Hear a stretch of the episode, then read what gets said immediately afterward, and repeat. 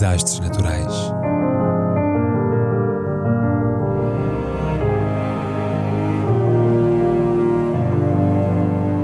Por António Araújo.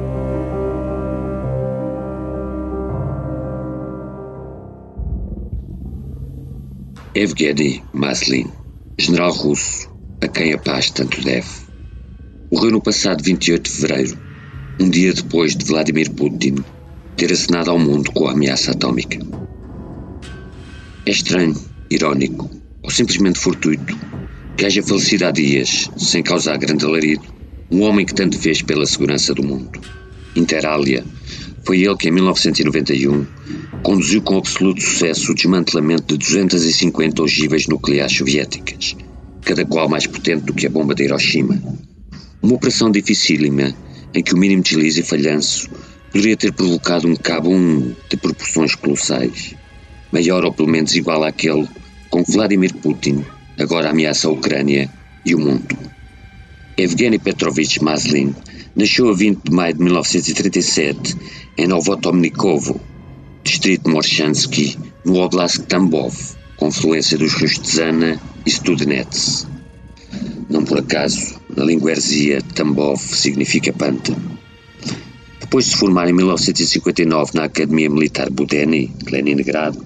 uma escola de elite da especialidade de comunicações, entrou de imediato para o 12º Diretorado do Ministério da Defesa, que é, nem mais nem menos, do que o departamento responsável pela salvaguarda, transporte, manutenção e entrega do arsenal atómico russo, e bem assim, pela realização dos ensaios nucleares e pela manutenção e controle das bases onde os mesmos são efetuados, a saber, Semipalantinsk, o polígono, Citastepes do Cazaquistão,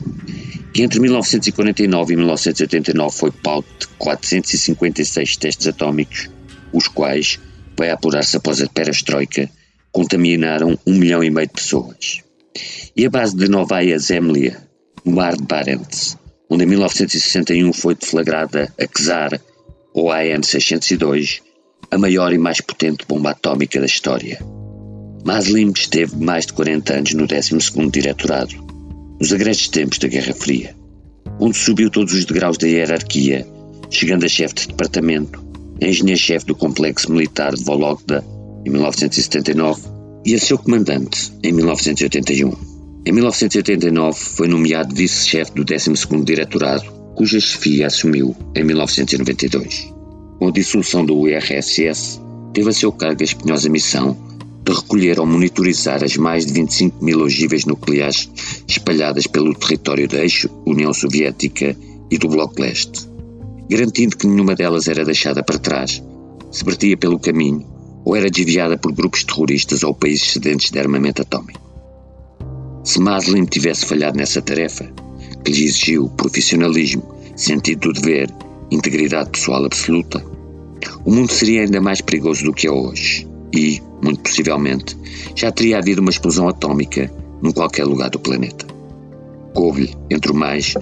participar nas negociações com o Cazaquistão e a Ucrânia, visando a implementação nesses países das obrigações decorrentes do Tratado de Não Proliferação Nuclear, NPT, 1968,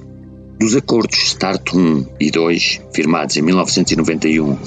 e 1993 por George Bush, Gorbachev e Yeltsin, respectivamente, e do Memorando de Budapeste sobre Garantias de Segurança, assinado na Conferência da OSCE de 1994. Através desse memorando, a Ucrânia tinha o terceiro maior arsenal atómico do mundo, a Bielorrússia e o Cazaquistão aceitaram desnuclearizar os seus territórios a troco do compromisso da Rússia, dos Estados Unidos e do Reino Unido de que respeitariam a independência e as fronteiras daqueles três países e de que jamais iriam usar ou ameaçar usar força armada ou coação económica contra eles. Irónico, mas verdadeiro. Aliás, no ano anterior ao Memorando de Budapeste, Moscou e Kiev subscreveram diversos acordos bilaterais, em que, a troco do gás e do petróleo russos, sempre eles, a Ucrânia cedeu as suas ogivas nucleares e, note-se, a sua frota do Mar Negro. Ao implicar a desnuclearização total do país, a adesão da Ucrânia ao START e ao Tratado de Não Proliferação Nuclear, em 1994, revelar-se-ia mais problemática, com o Ministro da Defesa Morozov admitir sem protesto e o Parlamento a aprovar uma moção em que rejeitava o Protocolo de Lisboa, firmado na capital lusa em maio de 1992.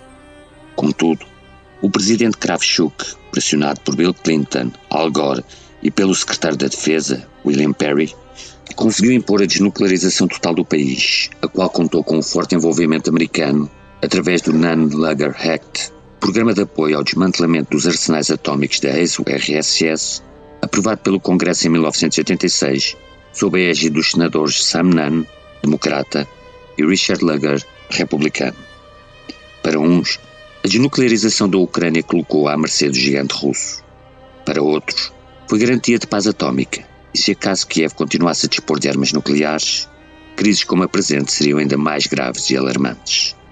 Numa hipótese ou noutra, o certo é que a decisão não coube a Maslin, que se limitou a executá-la de forma exemplar e responsável, a contente de todas as partes. Aposentou-se em 1997 e, dois anos depois, tornou-se consultor do Centro PIR, a primeira e mais importante ONG russa em matéria de não proliferação, da qual foi membro até ao final da vida, ocorrida no passado 28 de fevereiro, um dia depois de Vladimir Putin ter assinado ao mundo o seu arsenal atómico.